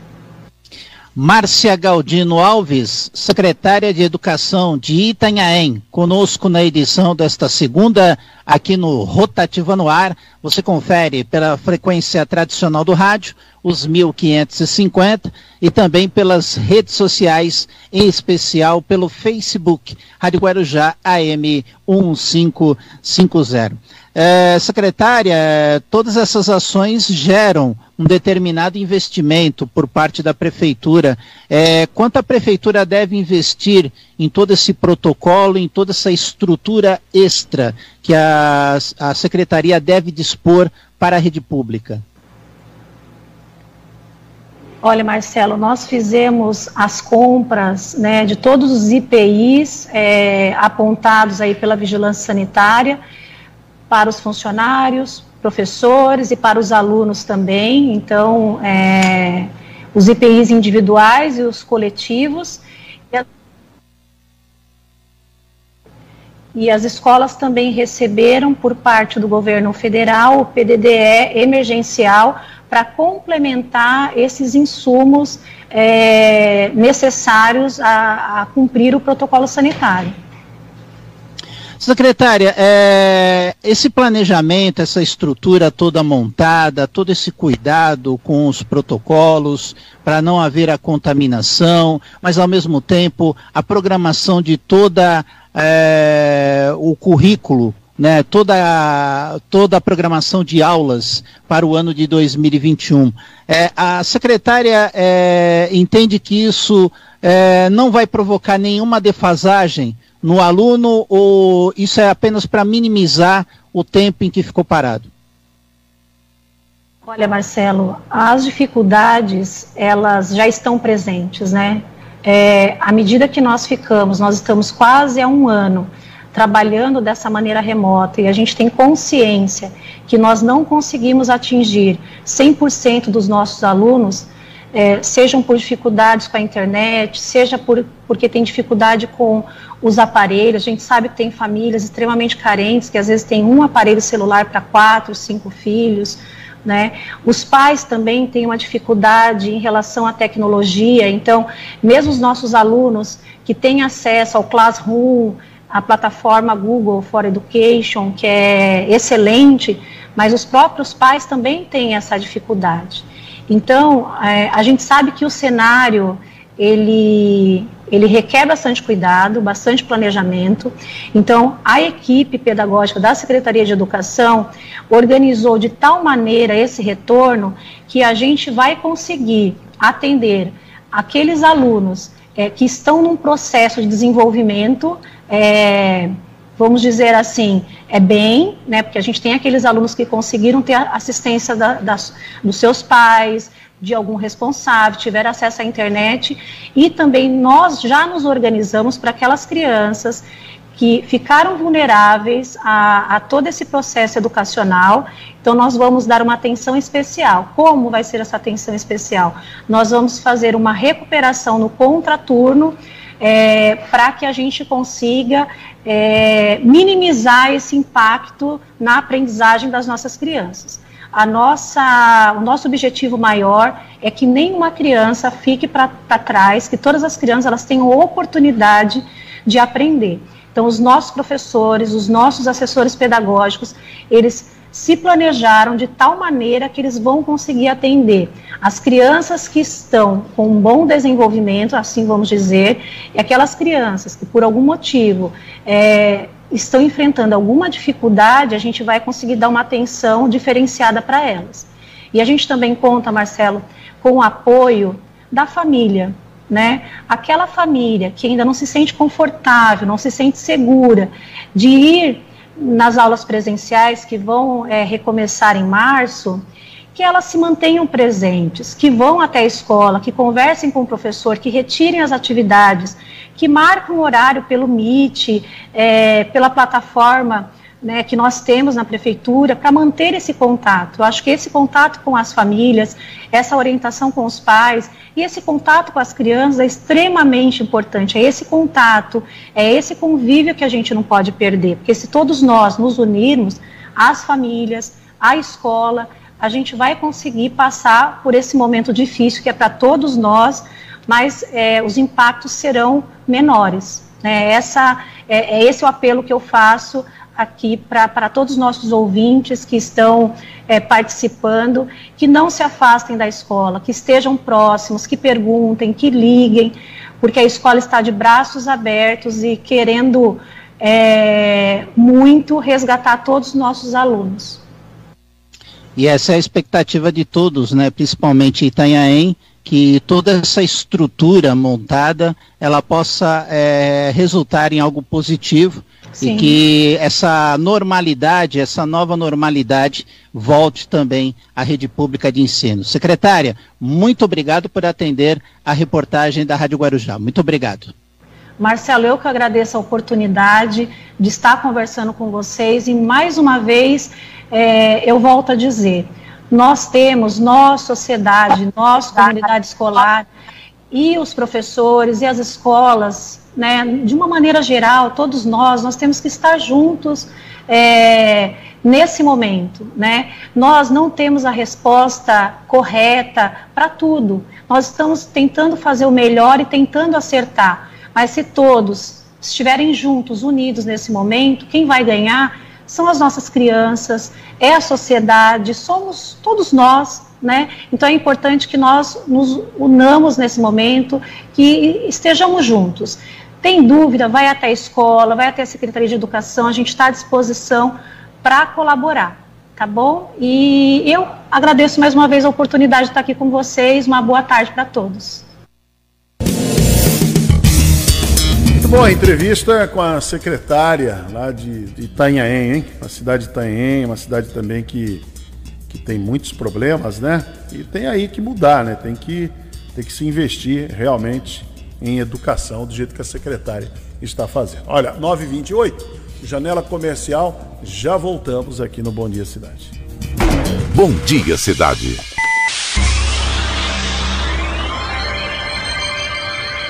Oferecimento: Móveis e Colchões Fenícia.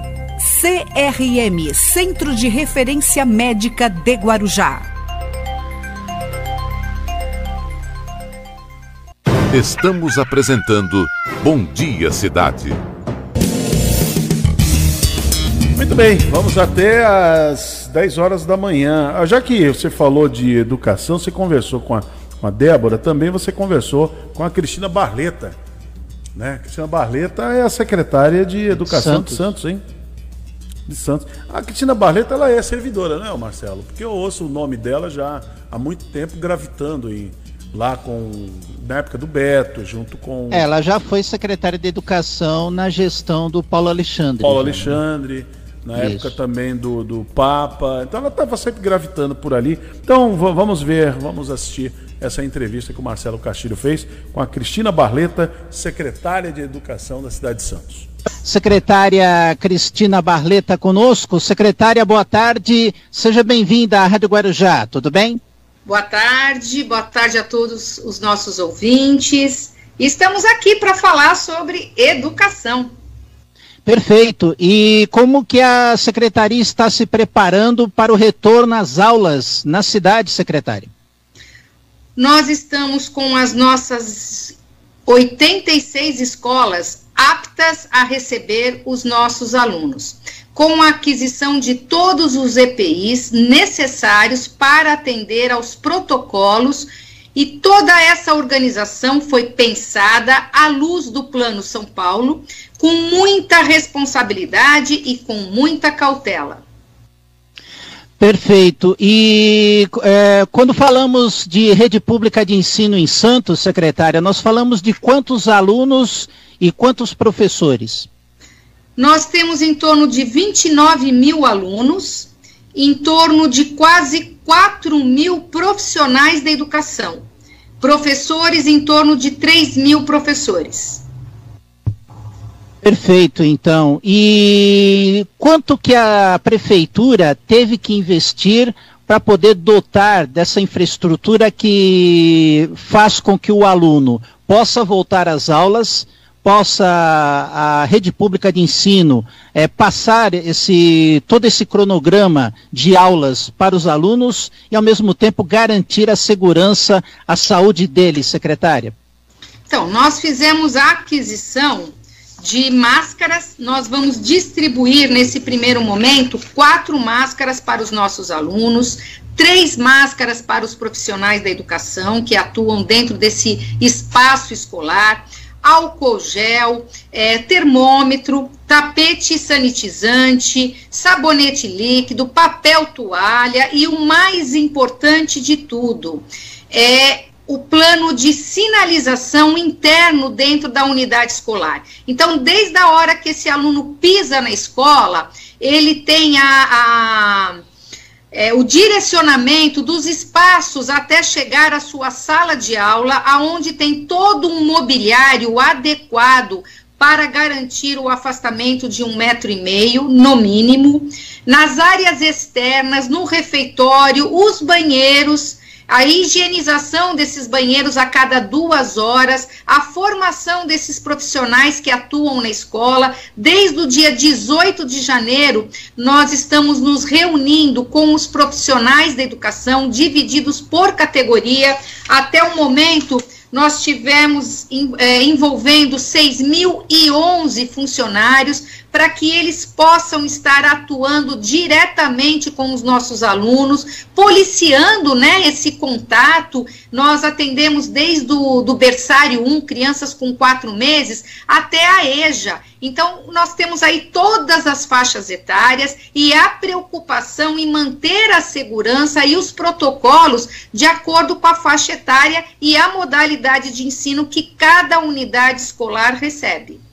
Ou seja, todos os alunos dos anos letivos e também a creche também já vão retornar ao mesmo tempo, é isso, secretário? Não, na verdade, nós retornamos primeiro a partir do dia 8 com os alunos do Fundamental 1, é, pré-escola, né, que é o um ensino obrigatório, a pré-escola, é, ensino fundamental 1, ensino fundamental 2 e a EJA os alunos do maternal, que são as nossas crianças pequenas, maternal 1 e 2, é na próxima semana.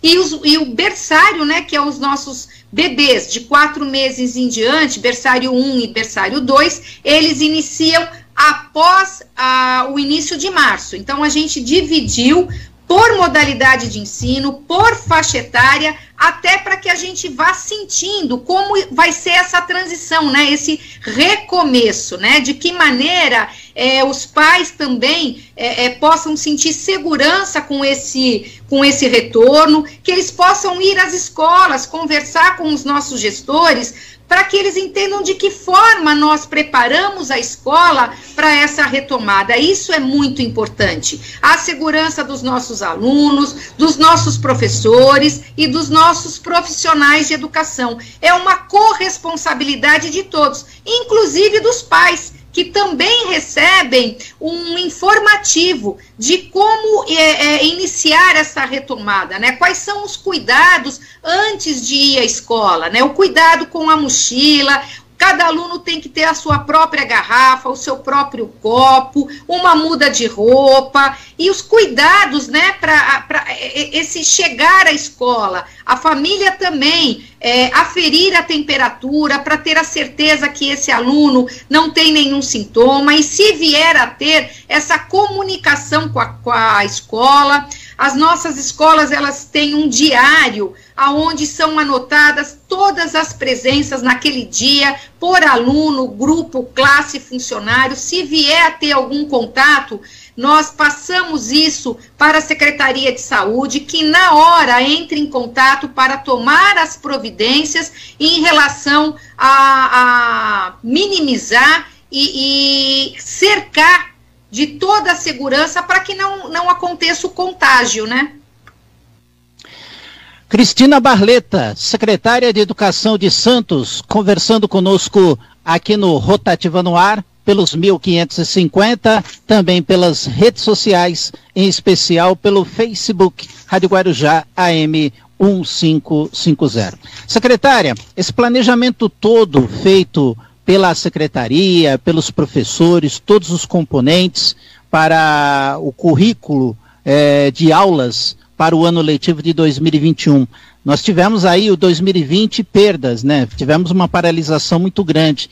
A secretária tem, teme alguma perda é, ou esse planejamento pode equilibrar é, esse tempo todo em que a escola esteve parada, secretária? Então, pensando nisso, né, é claro que nós em 2020 não pudemos tra trabalhar é, todos os conteúdos. Nós tivemos aí a, é, priorizando habilidades e competências essenciais.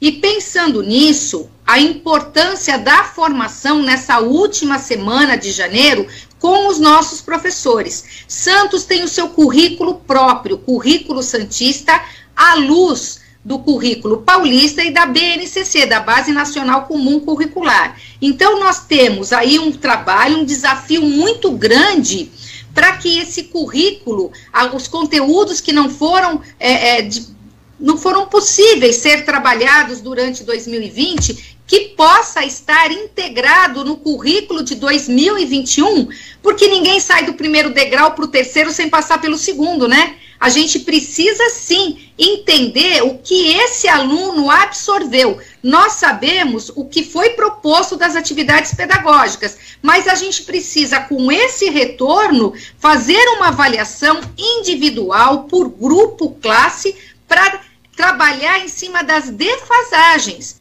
Não são todos os alunos que têm a condição de adaptação ao ensino remoto, ou mesmo ao material impresso que foi retirado. Muitos alunos não têm o um entendimento, porque cada aluno tem o seu tempo de aprender. E a gente sabe que nada substitui a presença física do professor. Por isso que nós somos favoráveis a esse retorno, mesmo que de forma remota, é, é, é, associada a um, uma parte dos alunos, que é o ensino híbrido, né? A junção do parcial com o remoto ainda, para que a gente possa iniciar um trabalho de avaliar até onde esse aluno absorveu esses conteúdos e de que forma a gente vai oferecer essa recuperação dessas aprendizagens durante esse ano né, de 2020, aonde a única modalidade é, é, é possível foi a remota. Secretária, eu quero agradecer sua participação aqui na programação da Rádio Guarujá. O espaço final está à sua disposição para uma última mensagem. Fique à vontade, secretária.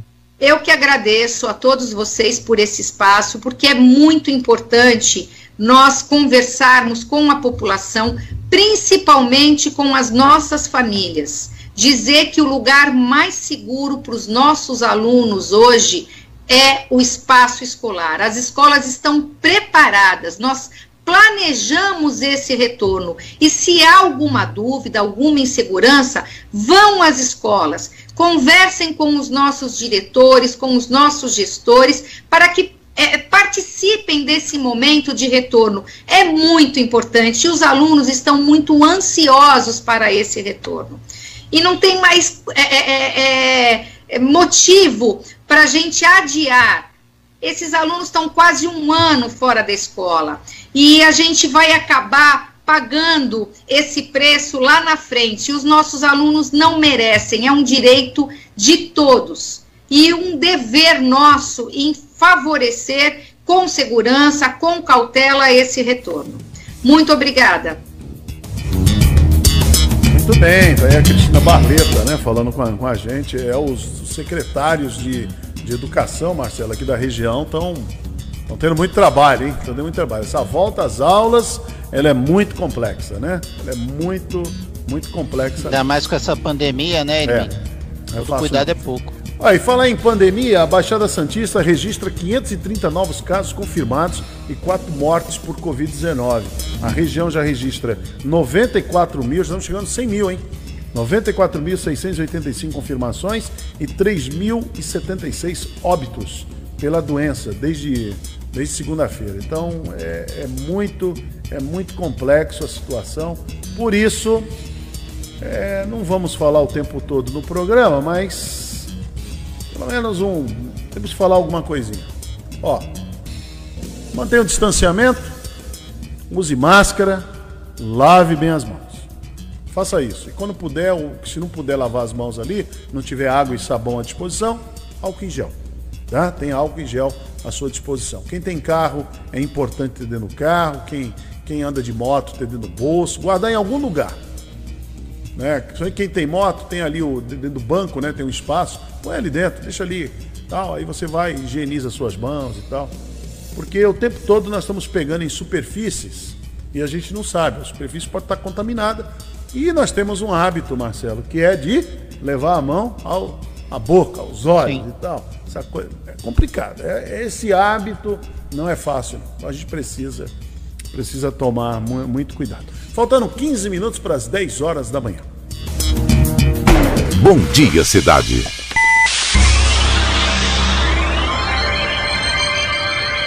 Oferecimento: Móveis e Colchões Fenícia. CRM Centro de Referência Médica de Guarujá. Estamos apresentando Bom Dia Cidade. Tudo bem, tudo bem. Baixinho, eu acho que está desvendado essa. Ô Marcelo, você viu aí a chamada do, do SUS, aí do governo federal? Sim. Você está ouvindo? É o Jorge Lau. A gente estava outro dia aqui, mas é o Jorge Lau que está fazendo essa. Propaganda. Aliás, é a única coisa boa dessa chamada, né? É a voz do Jorge Lau, né? É. é verdade, Jorge Lau tem uma voz fantástica. É a no... Hermínio, é a... Oi, Marcelo. Eu tô com uma notícia aqui. Qual é a notícia? Ela parece até incoerente, né? Hum. Tem muito dirigente de clube de futebol que queria o retorno das torcidas, né? Ah, sim. Então, olha ah. o que aconteceu. O que aconteceu? A Comembol, ela foi multada pelo Instituto de Vigilância Sanitária pelo não cumprimento das medidas de proteção à vida, com base no artigo 30, uhum. inciso 25 do decreto 45.585 de 27 de dezembro de 2018. A infração é considerada gravíssima e o valor da multa é de R$ 14.060,74. Por quê? Porque a decisão da Libertadores desse do ano de 2020 foi feita no sábado no Maracanã entre Palmeiras e Santos. Quem organiza é a Comembol. É. Palmeirenses e santistas foram convidados pelos clubes com o aval da Comembol e apenas um setor do estádio foi aberto, gerando grande aglomeração. E a maioria, claro, não respeitou o distanciamento e o uso das máscaras. E nesse artigo, a penalidade, ela foi uma multa, mas ela poderia chegar à interdição do estádio do Maracanã. É, é, é o que era para estar tá todo mundo separado lá, né? Porque tinha espaço. Espalhado, tinha? né?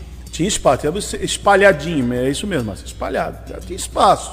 Agora o que a gente viu foi aglomeração e as pessoas não usando máscara, do bom típico é, espírito brasileiro, que é o que estava lá.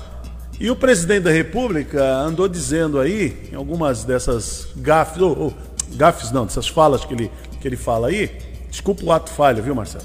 Mas essa, na, nas falas que ele teve aí é, no domingo, andando por Brasília, é, na, na ideia do presidente era colocar pelo menos os estádios com 30% de capacidade. Agora, você imagina o que é isso? Você imagina o que é isso? O entendimento do presidente é que as pessoas voltem à chamada normalidade. Agora, com que segurança?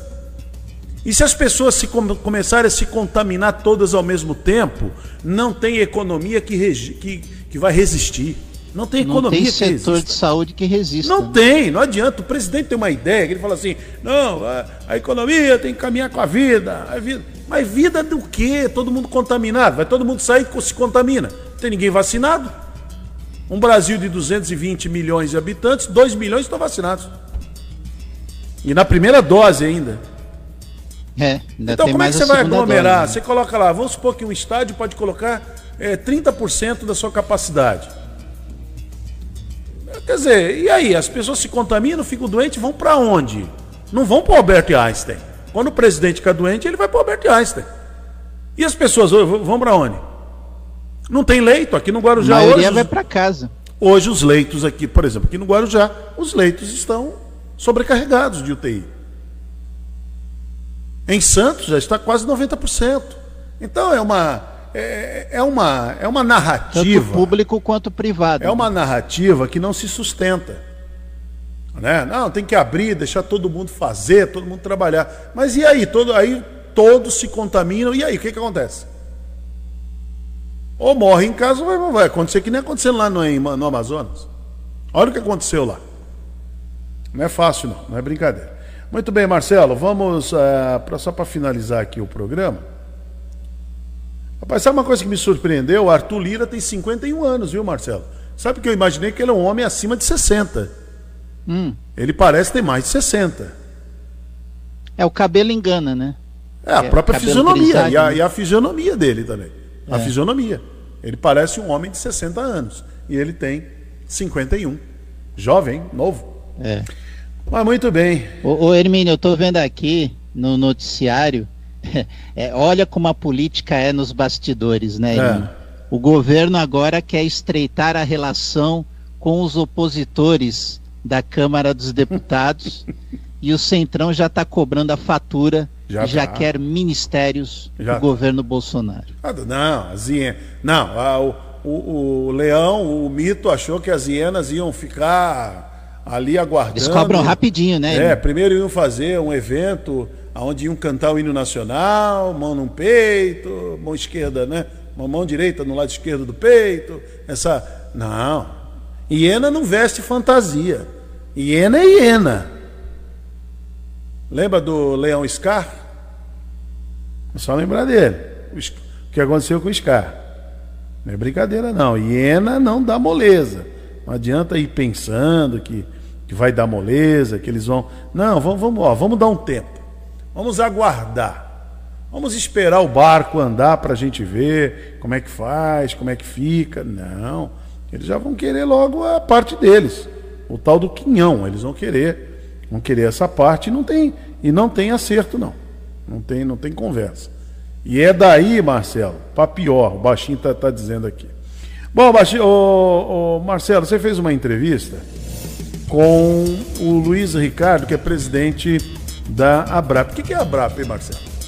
É associação de entidades de que cuidam de aposentadorias no setor privado. Então estão sofrendo, hein? Estão sofrendo. Não é brincadeira, não, né? Há há um sofrimento muito grande. Então vamos lá, vamos ver como é que foi essa entrevista do Luiz Ricardo, que é presidente da ABRAP, foi feita aqui no Rotativa no Ar. Luiz Ricardo, boa tarde, seja bem-vindo à Rádio Guarujá, tudo bem? Tudo bem, eu que agradeço aqui a possibilidade da gente estar conversando um pouquinho sobre o tema, sobre o tema Previdência.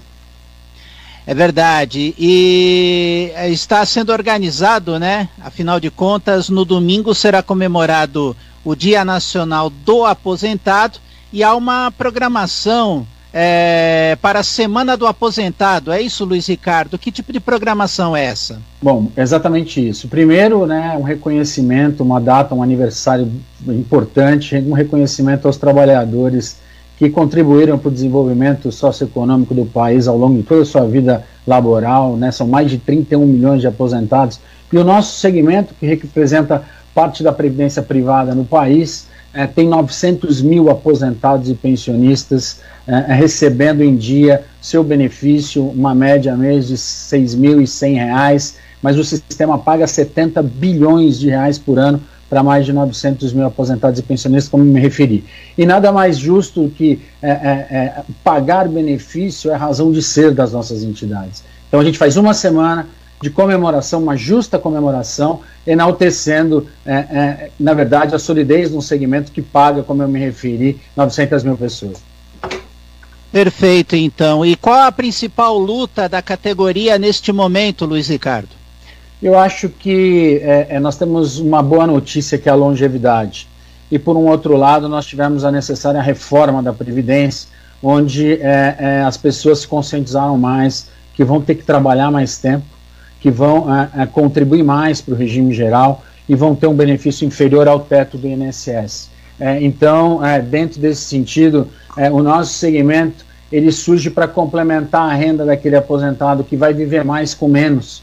Né? Então, é fazer uma previdência complementar, renunciar a um consumo para que mais pessoas, além dessas 900 mil que a gente paga, para a gente incremente. Isso é poupança de longo prazo, porque a, a nossa associação, a previdência privada, é capitalização de recursos, onde se investe numa macroeconomia, uma alavanca a macroeconomia na nossa atividade meio e dá proteção social na nossa atividade fim. Então, é, é fundamental para nós, mais uma vez, registrar esse momento ímpar, que é a entrega do sistema. O sistema dá certo, o sistema paga em dia. Perfeito, então. É, tá aí a programação, né, dita aí pelo Luiz Ricardo, presidente da ABRAP, que representa a Associação Brasileira das Entidades Fechadas de Previdência complementar. Tá aí a programação que é a partir de terça-feira, é isso, Luiz Ricardo? Isso, terça-feira, uma semana com lives, com informações, com ampla comunicação.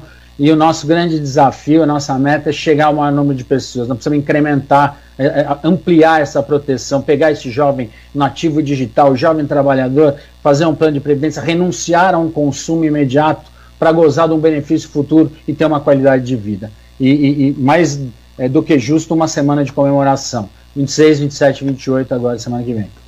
Como as pessoas que tiverem interesse em acompanhar essa programação podem fazer para poder acompanhar essas palestras, essa programação como um todo?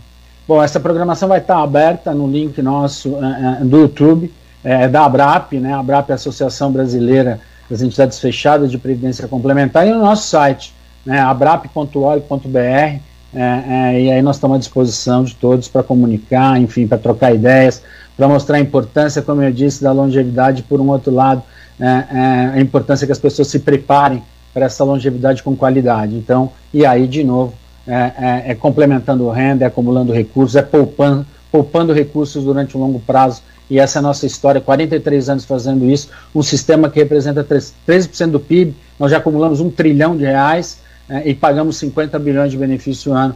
É, é, então, é convidá-lo todo, todos a participar dessa semana e, e realmente é, é, conhecer nosso segmento e buscar essa proteção. É, um pouco disso. informações como essas são importantes, né? eventos como esses são importantes e outros que a associação pretenda programar ao longo de 2021, até porque parece que o, o, brasileiro ainda precisa de mais informações com relação a essa questão da Previdência, não, Luiz Ricardo? Não, sem dúvida, em especial no momento desse em que o Estado, né, o provedor, se retira da sua condição de grande pagador da, da, da Previdência Pública, tivemos a reforma necessária, repito, da Previdência, e, e, e, se investe muito em educação previdenciária, educação financeira. O próprio governo brasileiro tem feito isso, isso é, é um tema de Estado brasileiro, nem de governo, e nós precisamos realmente conscientizar o maior número de pessoas é, é, de que elas vão viver mais e precisam viver com qualidade. Para viver com qualidade não pode depender do Estado. Né? As pessoas cada vez mais vão ter que ter iniciativa de procurar medidas, e aí precisamos de políticas públicas de incentivo a isso. Né?